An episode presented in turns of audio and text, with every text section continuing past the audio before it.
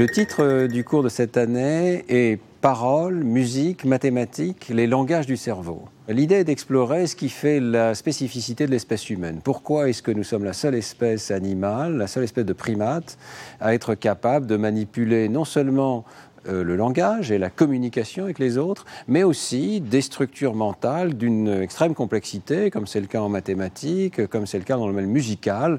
Tous ces domaines font appel à un mode de représentation qui est particulier à l'espèce humaine, qui est une représentation sous forme d'arbres enchâssés. C'est tout à fait clair dans le domaine du langage. Lorsque euh, nous nous exprimons sous forme de phrases, eh euh, il y a un enchâssement de structures qu'on appelle des syntagmes, les uns à l'intérieur des autres.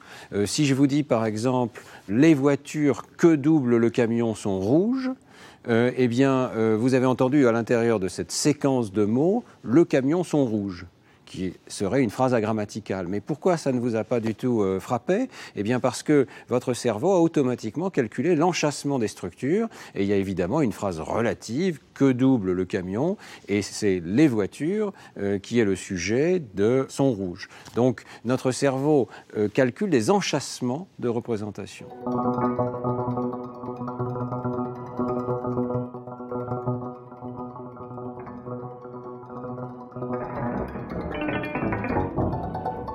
Dans les premiers cours, nous allons regarder les réseaux cérébraux du langage.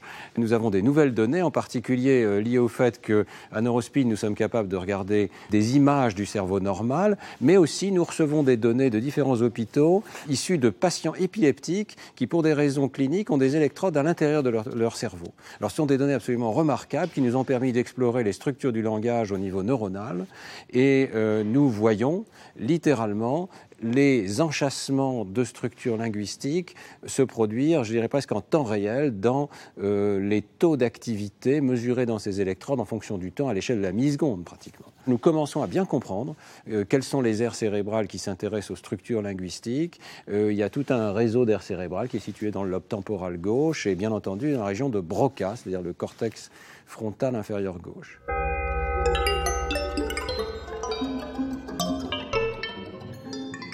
Puis la question pour les cours suivants, ce sera est-ce que ces mêmes réseaux du langage sont aussi mobilisés pour la musique, pour les mathématiques, qui font aussi appel à des structures euh, enchâssées les unes dans les autres?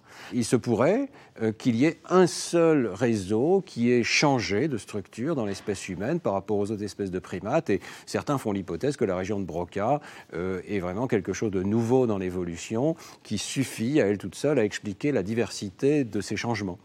Euh, mais nous verrons que ça n'est probablement pas la bonne réponse. Nous verrons que les structures de la musique, les structures des mathématiques ne font pas appel au même réseau que les réseaux du langage. Pour rentrer un peu plus dans le détail, dans le cas de la musique, il y a effectivement un recouvrement entre structure musicale et structure linguistique dans le cerveau. La région frontale inférieure gauche en particulier peut être euh, mobilisée par les deux types de structures, musicale et linguistique.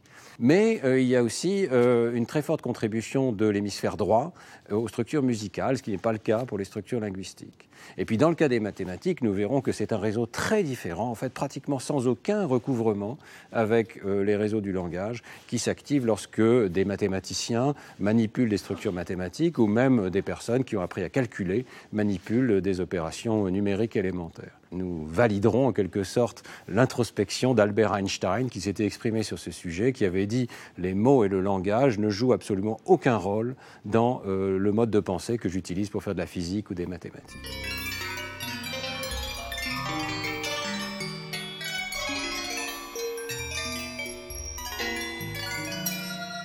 Nous en conclurons donc qu'il y a plusieurs réseaux, plusieurs circuits parallèles les uns aux autres, qui tous sont capables de manipuler des arbres enchâssés.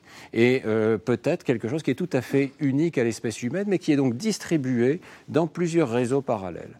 C'est une hypothèse qu'un collègue, Tecumseh Fitch, a appelée l'hypothèse de la dendrophilie C'est-à-dire que nous sommes une espèce qui est capable de former des arbres, des représentations mentales sous forme d'arbres, et il semble bien que nous le fassions dans toutes sortes de domaines très différents, avec des circuits très différents les uns des autres.